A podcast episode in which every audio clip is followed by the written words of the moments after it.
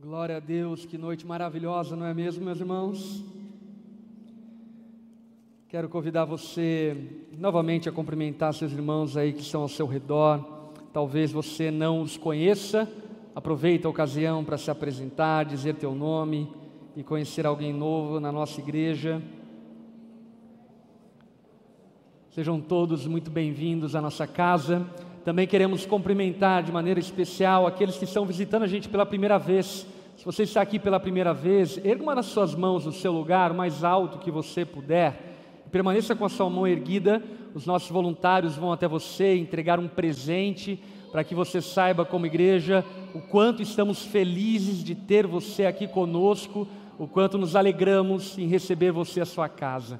Amém? Fica aí com a sua mão levantada enquanto os nossos voluntários vão até você. Se você também está nos acompanhando pela primeira vez através da internet, quero convidar você também a manifestar-se no chat, dizendo: É a minha primeira vez, para que também possamos te receber. Enquanto isso, igreja, dê uma salva de palmas para receber esses irmãos.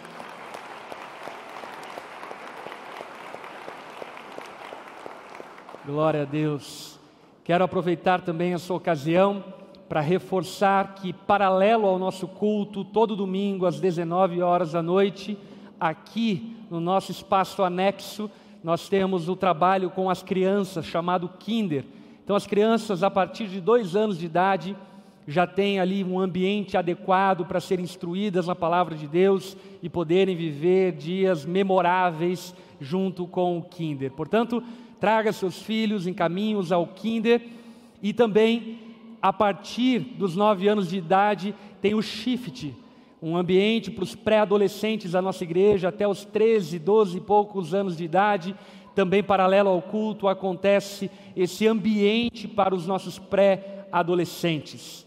Você que é pai, mãe também de bebê de colo, nós temos o fraldário anexo aqui ao nosso espaço, para que você possa, se teu filho ficar agitado e quiser amamentar, assim por diante, ter um ambiente adequado para poder acalmá-lo, amamentar, dar atenção a ele, para que assim você possa continuar acompanhando o culto, não perdendo nada do que está acontecendo aqui. Lá no fraudário tem uma televisão fazendo a transmissão do culto que está acontecendo aqui dentro, e você pode dar a atenção devida ao seu filho. Outra informação que eu gostaria também de dar é que nós encerramos uma turma do Familiarizando e em breve iniciamos uma nova turma do Familiarizando. Portanto, você que está chegando na nossa igreja e quer oficializar a sua membresia, se batizar, confirmando a sua fé através do batismo, você pode baixar o nosso aplicativo, tanto iOS quanto também na Play Store, e dessa forma estar atento às próximas turmas do Familiarizando e se integrar na nossa igreja. Amém? Você está bem? Abra tua Bíblia no Evangelho segundo Marcos, no capítulo 2. Hoje nós entramos no capítulo 2 do Evangelho segundo Marcos.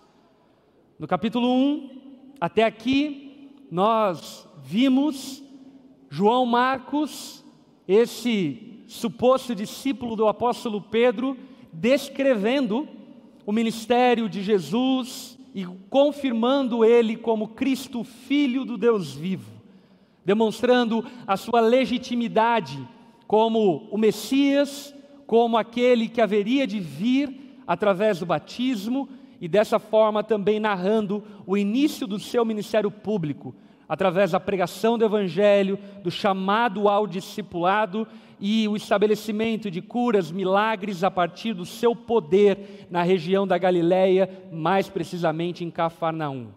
Na semana passada, nós conversamos a respeito da cura de um homem leproso. E hoje entramos no capítulo 2, o capítulo que começa a oposição clara de mestres da lei, rabinos, escribas, em relação a Jesus. E aqui, ao longo desse capítulo, vão se levantar diversas oposições e opositores a Jesus, e Jesus quebra todos esses falsos conceitos levantados contra ele através das suas ações e através das suas palavras. No início desse capítulo 2, nós vamos perceber que a acusação que levantam contra Jesus é que ele havia cometido blasfêmia por ter liberado perdão de pecados a um homem paralítico.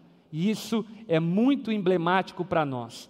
Eu quero, nessa noite, dar uma ênfase, principalmente aplicando o texto a respeito da importância das boas amizades. Por isso, o título da mensagem que eu quero compartilhar com os irmãos, eu intitulei de Os amigos que você precisa ter. Os amigos que você precisa ter. Ou talvez também poderíamos chamar de o amigo que você precisa ser. Amém?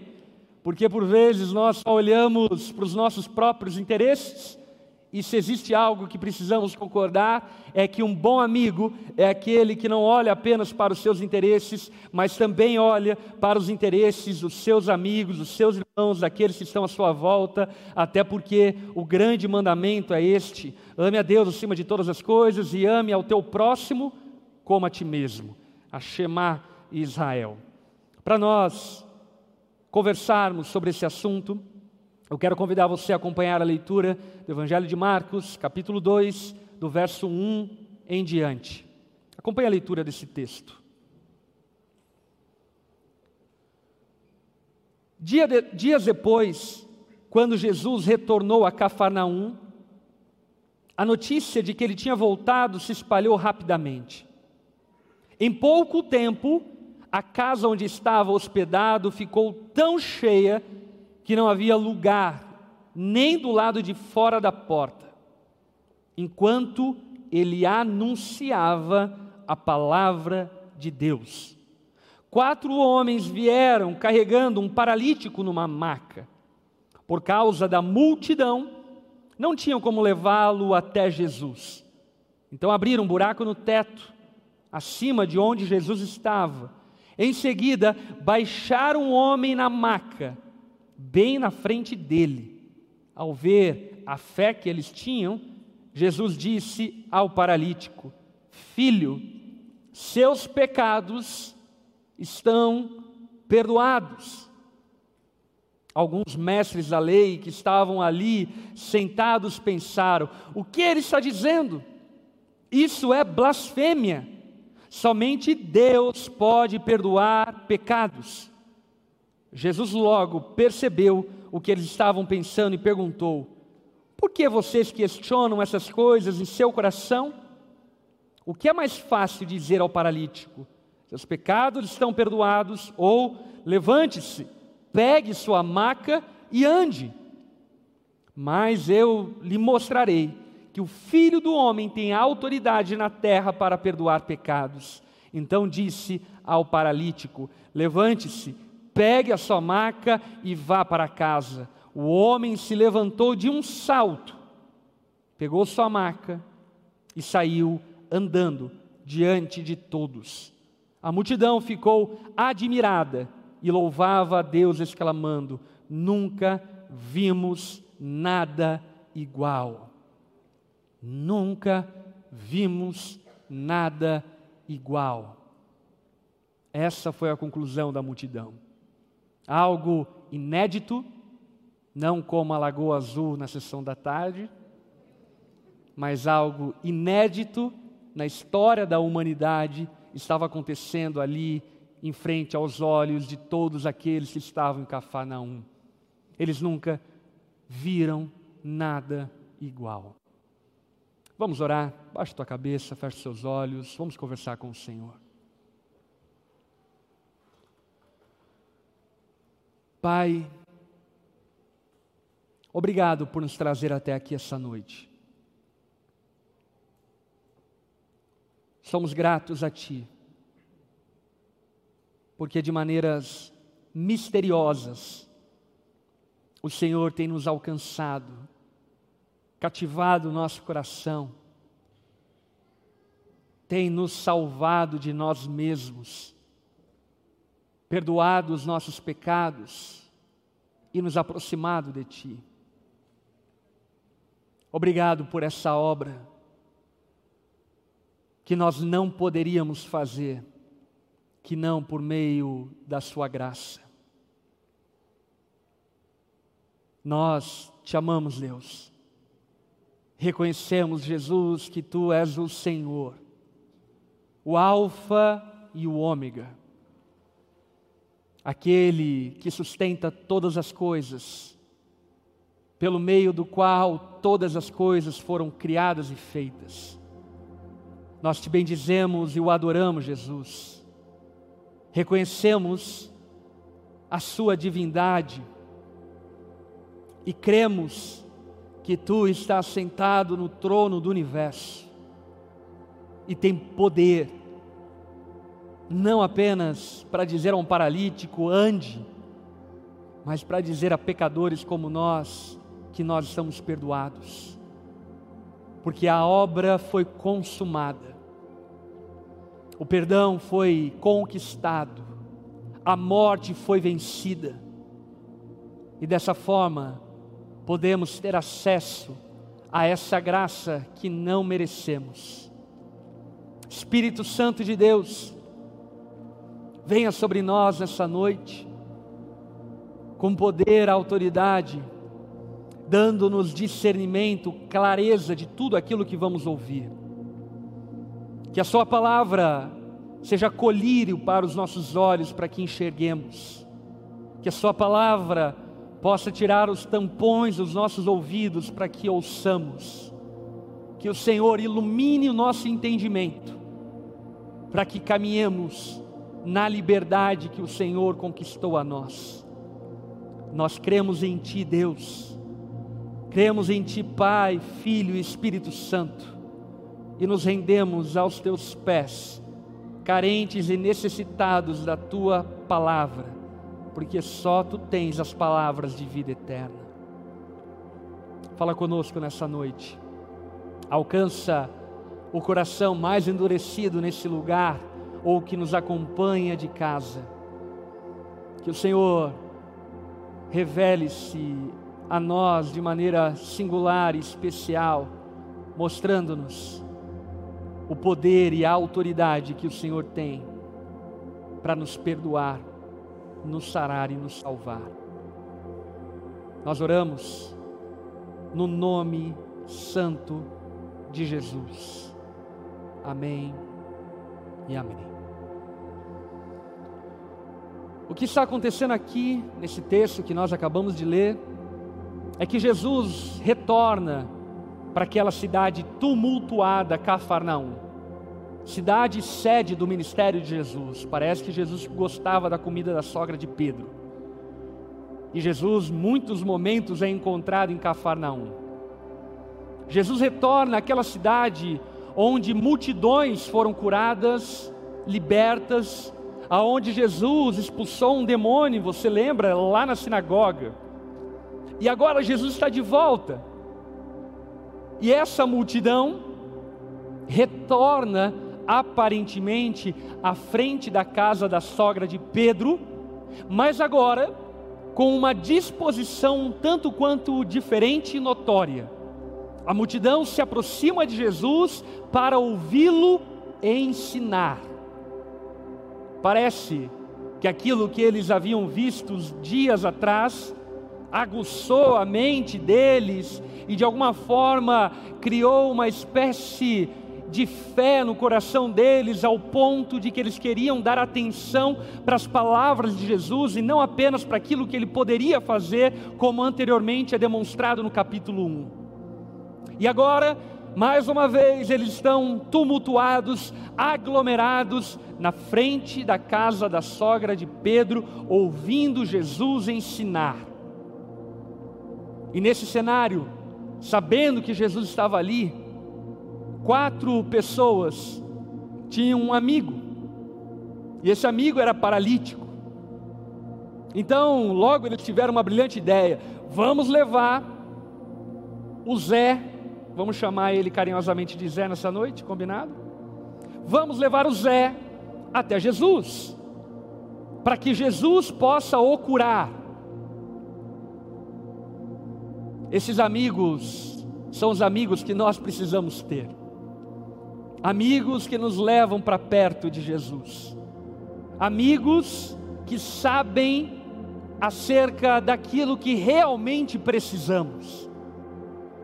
E esses amigos então o levaram até Jesus, e daqui a pouco nós vamos destacar algumas coisas a respeito disso, mas antes disso eu quero chamar a tua atenção para a real necessidade daquele homem. Eles levaram esse amigo até Jesus porque ele era paralítico, e Jesus poderia curar um paralítico. Então eles pensaram, vamos levar até Jesus, porque Jesus é poderoso e ele vai curar o nosso amigo e nosso amigo vai voltar andando. E aí então eles fazem todo um esforço, uma vez que a multidão impedia que eles penetrassem na casa, eles sobem ao terraço da casa, abrem o telhado.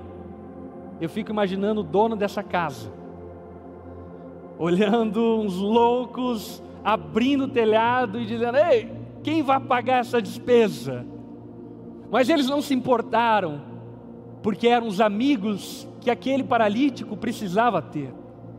Amigos que estavam dispostos, inclusive, a arrumar briga com o dono da casa ou até mesmo com Jesus, mas que queriam oportunizar que o Zé fosse curado. Eles abriram o telhado e o texto é muito interessante, porque o texto narra que o homem desceu exatamente na frente de Jesus. E eu fico imaginando que provavelmente eles devem ter errado um buraco ou outro, né? Abriram aqui, oh, não, não é esse lugar. Abriram aqui, oh, não é. E de repente abriram ali, está Jesus. E desceram aquele homem, estilo Missão Impossível, lembra do Missão Impossível?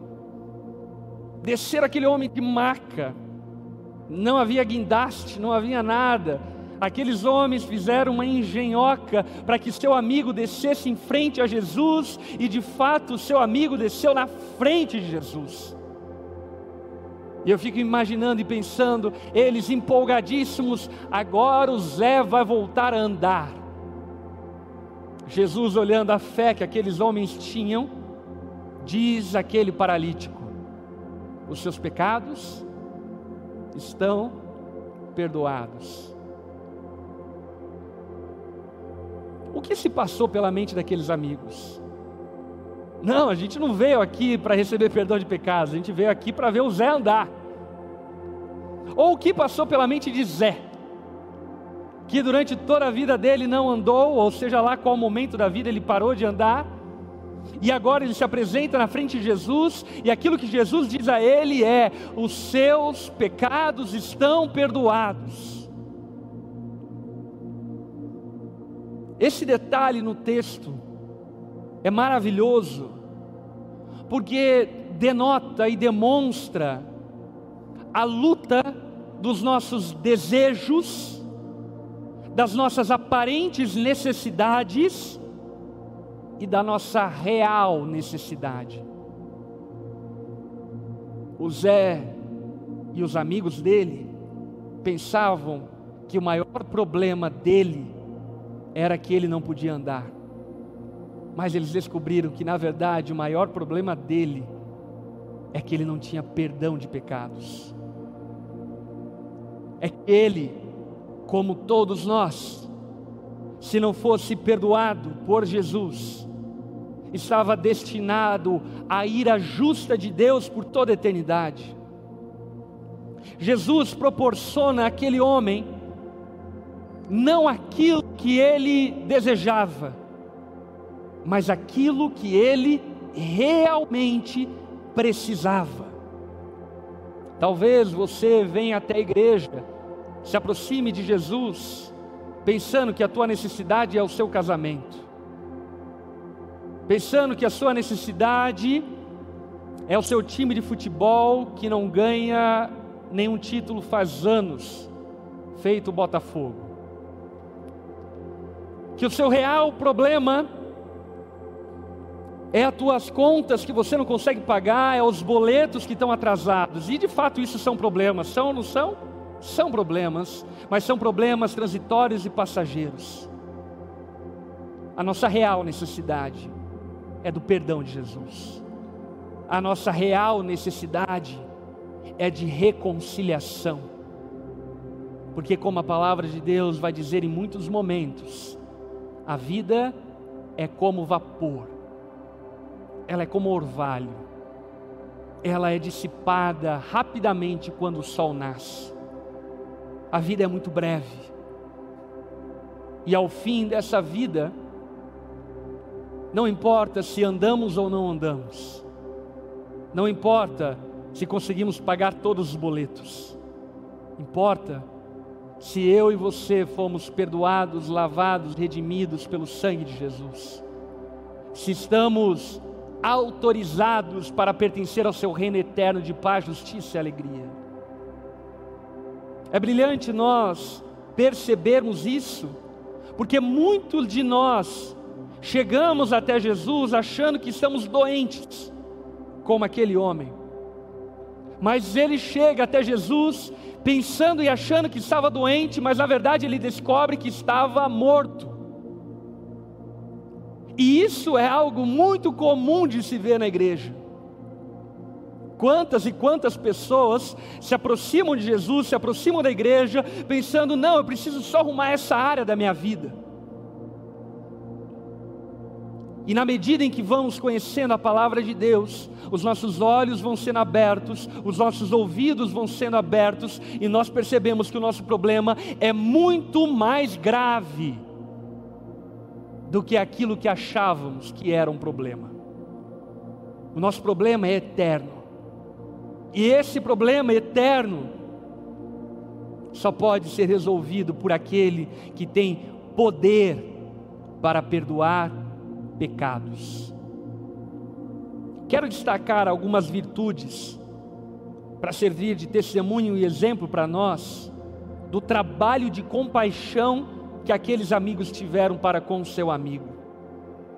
Primeira coisa que eu acho importante nós destacarmos é o fato de que aquele homem não podia chegar até Jesus sem ajuda.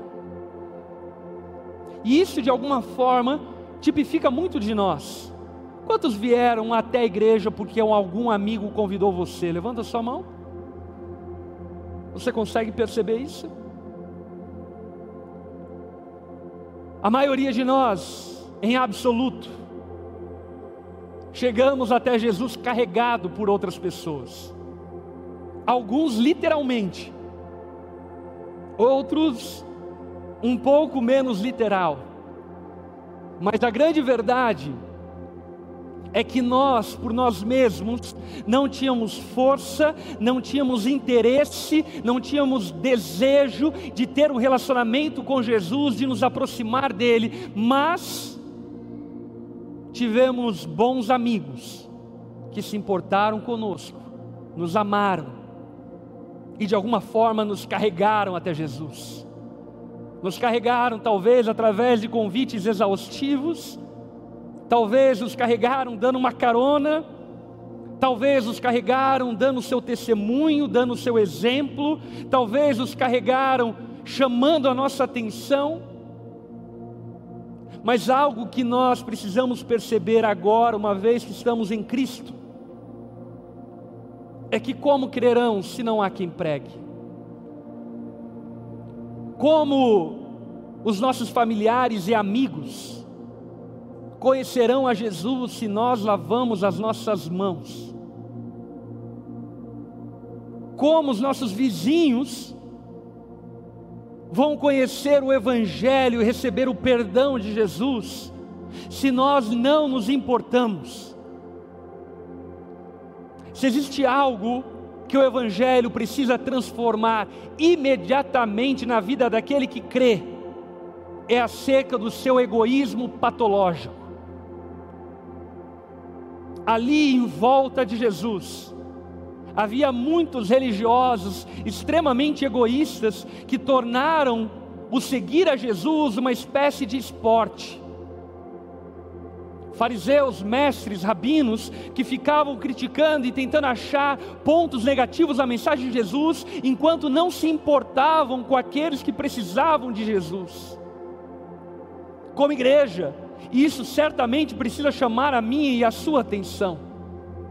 E a atenção que precisa nos chamar é de sabermos que dificilmente, não que não possa acontecer isso, mas dificilmente um anjo pegará a mão do seu pai e o trará a Jesus.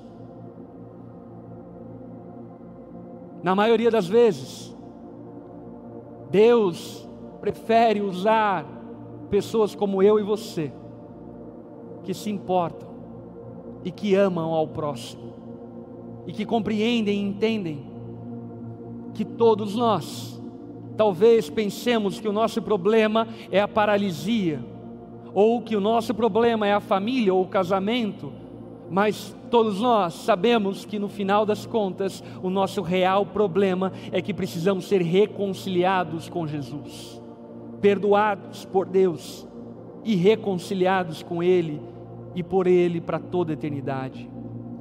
Os amigos que você precisa ter, o amigo que você precisa ser, são amigos que são crentes em Jesus. Você precisa ser esse amigo que crê em Jesus. E por crer em Jesus, sabe que Jesus é poderoso para fazer o inimaginável, para realizar o inenarrável. Como pastor, há muitos anos, uma das graças e privilégios que Deus me deu foi ver pessoas impossíveis sendo alcançadas por Jesus. Eu já não descreio de mais absolutamente nada porque já vi centenas e milhares de pessoas que eu jamais imaginei que algum dia creriam na mensagem do Evangelho, se rendendo a Jesus. Eu tenho um bom amigo que é coach de crossfit, e eu lembro que quando eu comecei a treinar com ele, eu olhava para ele e pensava: ele precisa de Jesus. Mas então olhava para os coaches do CrossFit e falava: Mas esse é mais fácil, aquele lá é mais fácil. Esse aqui, não. Esse aqui não converte nem que a vaca tussa, como diria meu pai. E sabe que foi impressionante?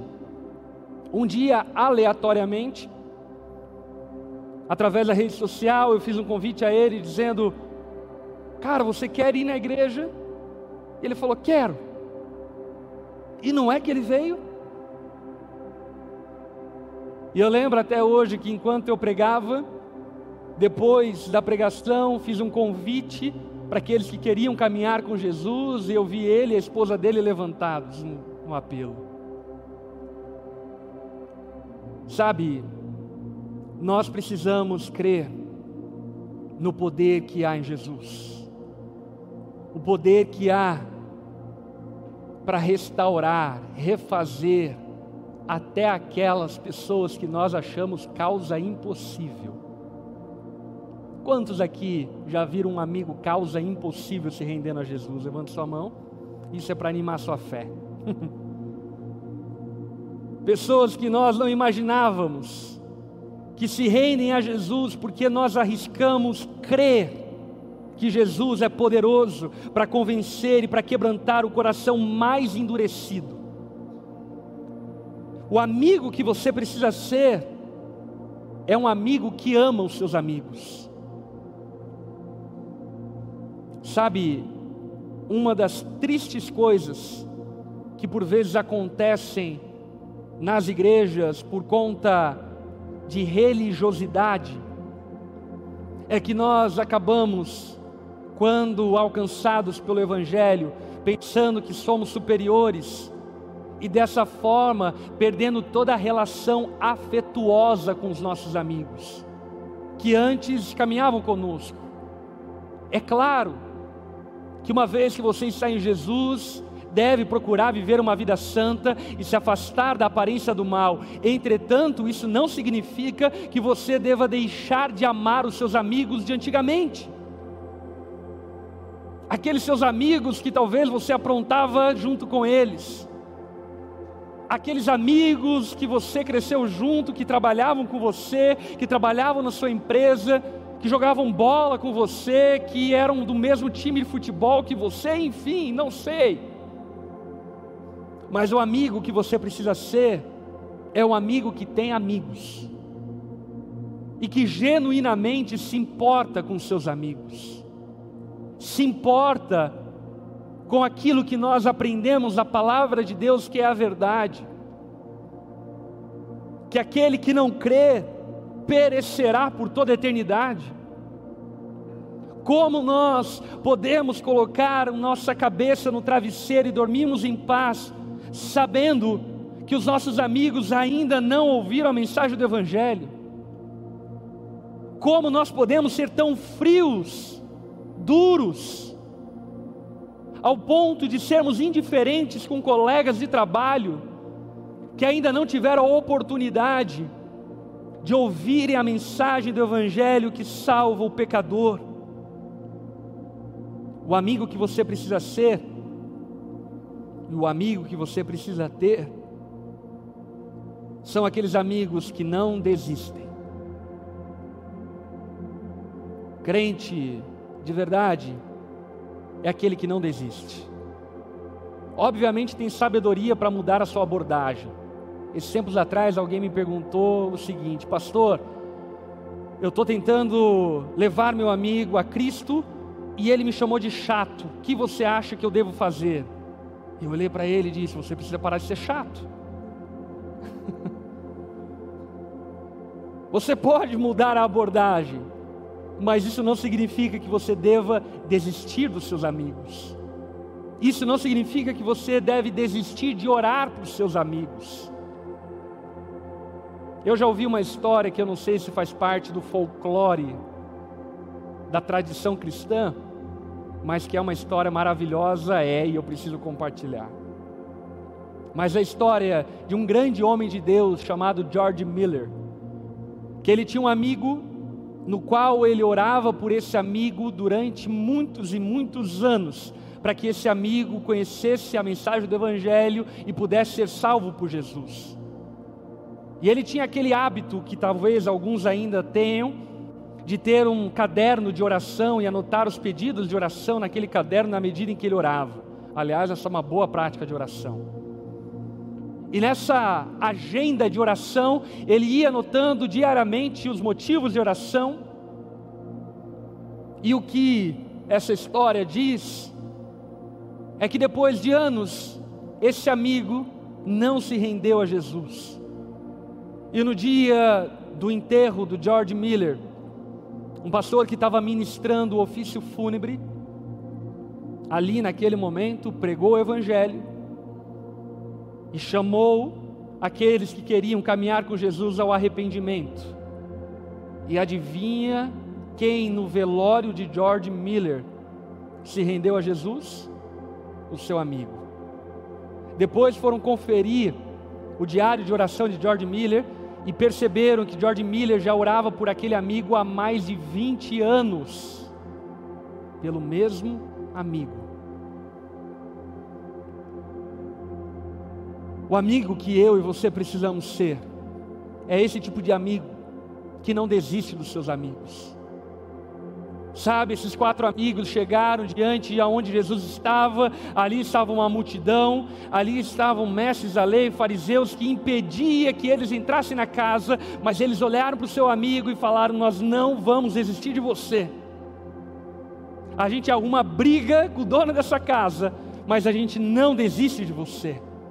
Que no nome de Jesus você seja esse tipo de amigo, amém? Eles se arriscaram pelo seu amigo, eles foram extremamente criativos para que o seu amigo pudesse chegar até Jesus. E olha só o que é fascinante, verso 5: ao ver a fé que eles tinham, eles no plural, qual fé? A fé que os amigos e o paralítico tinha. Jesus olhou para a fé que eles tinham, os amigos e o paralítico. Então disse aquele homem: Filho, os seus pecados estão perdoados a fé dos amigos somados, a fé do paralítico, perdoou seus pecados.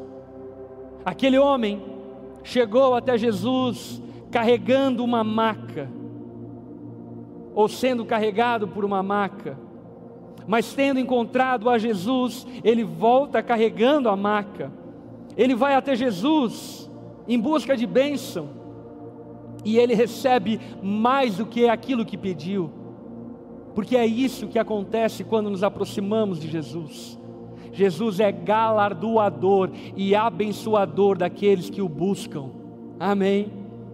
Muitas vezes nos aproximamos de Jesus pensando que Jesus é necessário apenas para cobrir essa área da minha vida, mas de repente percebemos que na verdade Jesus é a resposta para todas as áreas e demandas mais profundas da nossa vida. Algumas coisas que esse texto também nos faz refletir e faz nos pensar como igreja é acerca das barreiras das pessoas irem até Jesus. A primeira barreira, como falei anteriormente, era a própria incapacidade daquele homem. Ele não conseguia ir sozinho. Ele precisava de ajuda. Ele precisava que alguém o amasse. Ele precisava que alguém se importasse com ele. E assim também, talvez, seja o caso dos seus familiares, seja o caso dos seus amigos. A segunda barreira, nas entrelinhas do texto, eram as confusões doutrinárias religiosas. Deixa eu te falar uma coisa. Por vezes, a tua religiosidade mais atrapalha do que ajuda. É aquela velha história. Eu até gosto de Jesus, mas do fã-clube de Jesus é complicado. Como igreja, nós precisamos ter temperança, devemos ter espírito de equilíbrio, devemos deixar um pouco os nossos preconceitos, paradigmas, as nossas confusões doutrinárias de lado e simplesmente amarmos as pessoas que não conhecem a Jesus.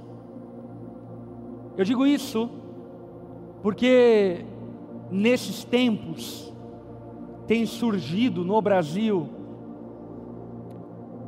um desfile vaidoso, performático, de quem é melhor do que quem, de quem tem uma melhor teologia, de quem conhece mais a verdade, de qual denominação está mais certa do que a outra.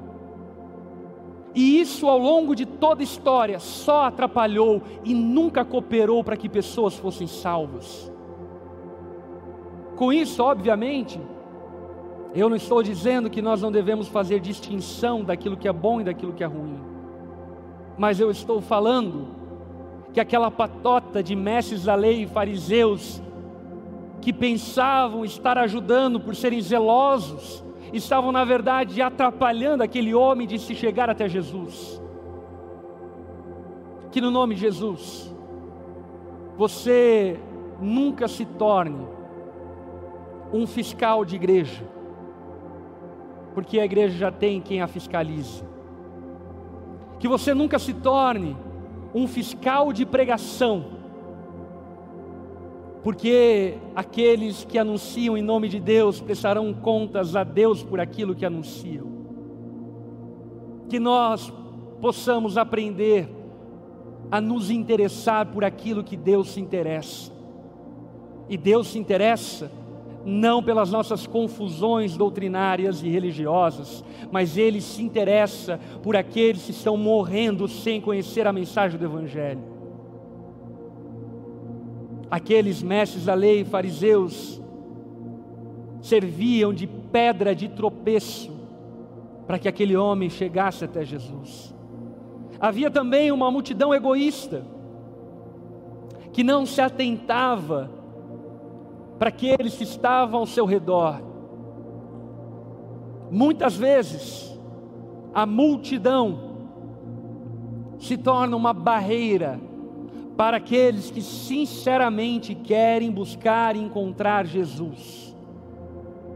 A multidão que não está interessado de fato e verdade em seguir e obedecer a Jesus, mas só está pelo barulho, só está pela festa.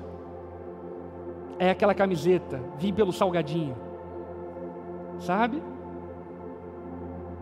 Que nós não sejamos multidão, que sejamos discípulos, que aprendamos a olhar para quem está sentado do nosso lado e perceber as dificuldades e lutas daqueles que estão ao nosso lado que nós não sejamos tomados por nosso egoísmo, ao ponto de ignorarmos aqueles que estão ao nosso redor, carentes da mensagem do Evangelho.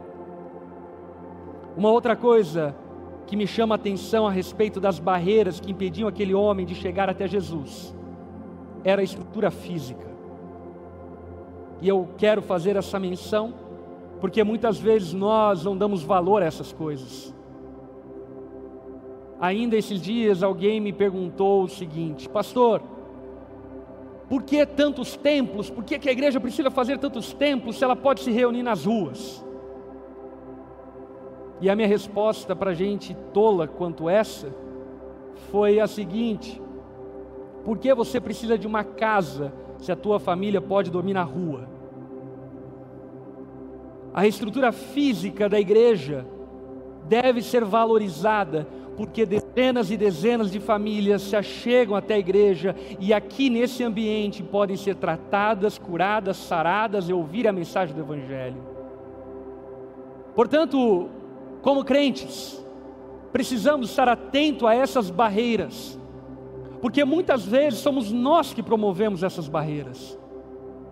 E como diria o próprio Jesus, ai daquele que for pedra de tropeço para algum desses pequeninos, seria melhor que pegasse uma corda, amarrasse numa pedra de moinho e lançasse no fundo do oceano, do que ser pedra de tropeço para aqueles que estão chegando a Jesus. Nós, como povo de Deus, como amigos de familiares, colegas, pessoas que ainda precisam ouvir da mensagem do Evangelho, devamos refletir e pensar se nós temos sido ponte até Jesus ou uma muralha da China impedindo que os nossos amigos cheguem até Jesus. Infelizmente, eu não ouvi nenhuma nem duas vezes pessoas dizendo para mim, pastor, eu não vou na igreja porque se for para ir para a igreja e me tornar como meu parente, prefiro nem ir. E é óbvio que nós não somos perfeitos. Aliás, deixa eu falar aqui de maneira pública, nós não somos perfeitos. A igreja é lugar de gente, gente pecadora. Tem um monte de palmeirense aqui no meio infiltrado. Misericórdia.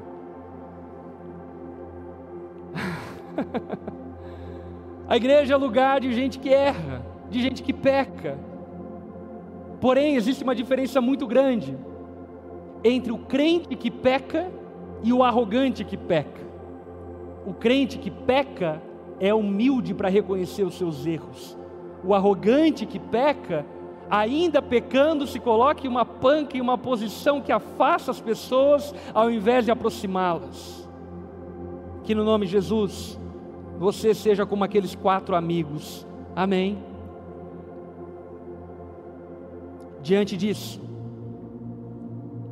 Jesus faz algo inusitado. Esses amigos levam aquele paralítico, o Zé, até Jesus. E o levando, Jesus diz a ele: Os seus pecados estão perdoados.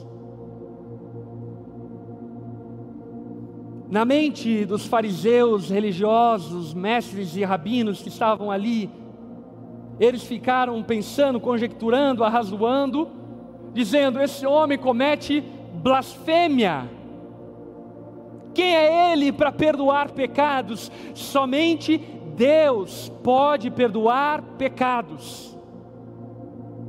Somente Deus pode salvar o pecador, somente Deus pode reconciliar o pecador, somente Deus pode livrar da culpa aquele que errou. Esse homem está blasfemando.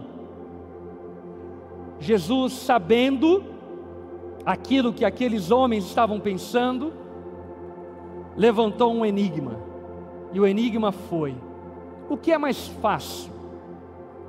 Perdoar pecados ou dizer a este homem: levante-se e ande? Jesus levanta esse enigma, porque certamente perdoar pecados é muito mais custoso para Deus do que dizer a um homem: levante-se, pegue sua maca e ande. Porque para perdoar pecados, Deus teve que se esvaziar da sua glória. Deus teve que entregar o seu filho para ser preso em um madeiro, pregado na culpa, levando a culpa de pecadores recebendo toda a justa ira de Deus sobre ele, para que nós pudéssemos ser absolvidos da nossa culpa. Jesus levanta esse enigma, porque perdoar pecados é algo invisível, é algo que nós não podemos ver, somente crer. E por vezes, na nossa mentalidade extremamente visual, materialista, nós podemos pensar e achar que mais fácil é dizer a um paralítico: levanta e anda, do que ele ter perdão dos seus pecados. Porém, ao levantar esse enigma, Jesus o respondeu da seguinte forma: Quer saber então? Vou evidenciar e provar que eu tenho poder para perdoar pecados. Levante, pegue a sua maca e ande. O texto disse que, como num salto, aquele homem que já estava cometido de paralisia durante anos, provavelmente com a sua musculatura atrofiada, no mesmo instante, aquele homem levantou-se da sua maca como em um salto e começou a andar na frente de todo mundo. Para quê? Para que eu e você soubéssemos que Jesus tem poder para perdoar pecados. Que Jesus tem poder para resolver o nosso problema eterno. Jesus não cura o homem e depois perdoa os seus pecados. Jesus perdoa os seus pecados e depois o cura.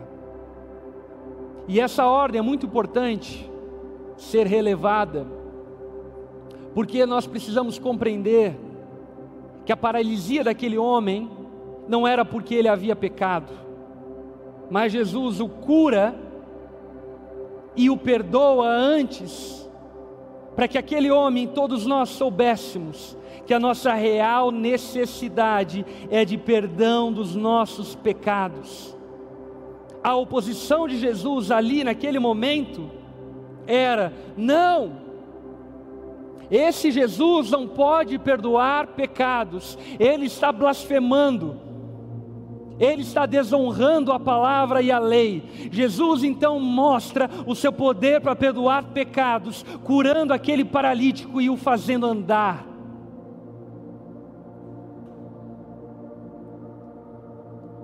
E hoje, eu e você que estamos aqui, podemos saber, através desse testemunho, que Jesus tem poder para perdoar pecados.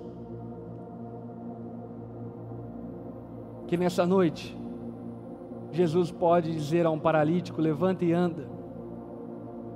Mas isso não é tão glorioso quanto ele dizer a um pecador: os seus pecados estão perdoados.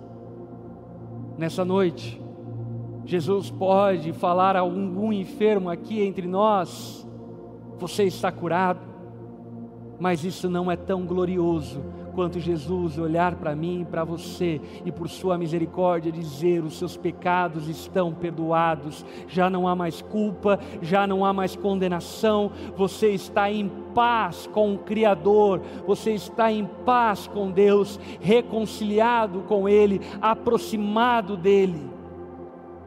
Jesus tem poder para perdoar pecados. Verso 12 o texto diz: O homem se levantou de um salto, pegou sua maca, saiu andando diante de todos. A multidão ficou admirada e louvava a Deus, exclamando: Nunca vimos nada igual. Nunca vimos nada igual. O que eles nunca tinham visto? Obviamente que um paralítico andar é algo inusitado, mas o que eles nunca tinham visto era um homem sendo absolvido da sua culpa, perdoado da sua culpa, liberto da condenação. E eu encerro citando uma frase do Tim Keller, que ele diz o seguinte: Você não percebe que Jesus é tudo o que você precisa até Ele ser tudo o que você tem. Chegamos até Jesus, achando que nossos problemas são os boletos, achando que os nossos problemas são as enfermidades, achando que os nossos problemas são as dificuldades e lutas que estamos tendo, mas na verdade descobrimos que o nosso problema é muito mais profundo. Aquilo que eu e você precisamos é de perdão, é de salvação, é de reconciliação, é de paz que homem nenhum pode dar. Amém. Baixe sua cabeça, feche seus olhos.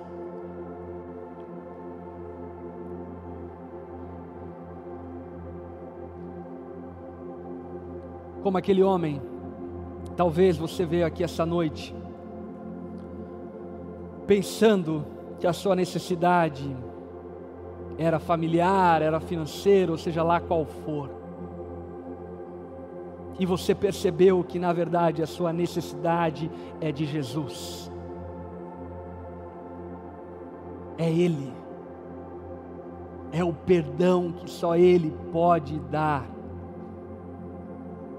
É a paz que dinheiro algum pode comprar, que spa nenhum pode promover que resort nenhum pode proporcionar. Se você está aqui ou em casa e ao ouvir essa mensagem, você percebeu que, como com aquele homem, a tua real necessidade é o perdão dos seus pecados, é a reconciliação com Jesus. Se você percebeu isso, e nessa noite, você crê que Jesus pode perdoar os seus pecados, te livrar da culpa e da condenação eterna. Se você é essa pessoa, onde você está, na sua casa ou aqui presente, eu quero convidar você a fazer uma oração comigo, se rendendo a Jesus. Se você é essa pessoa que precisa do perdão de Jesus, onde você está, diga assim para Jesus, diga assim a Ele: Senhor Jesus, eu reconheço que a minha real necessidade é o Teu perdão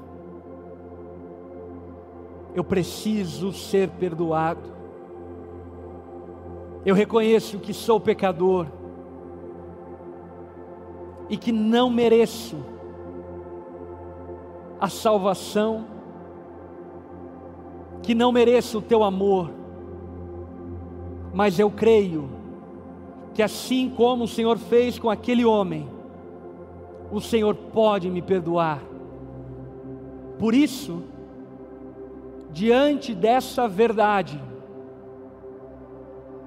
eu clamo por misericórdia, salva a minha vida, porque eu sei que só tu podes fazer isso. Eu reconheço como Senhor e Salvador da minha vida. Eu faço essa oração em nome de Jesus. Amém e amém.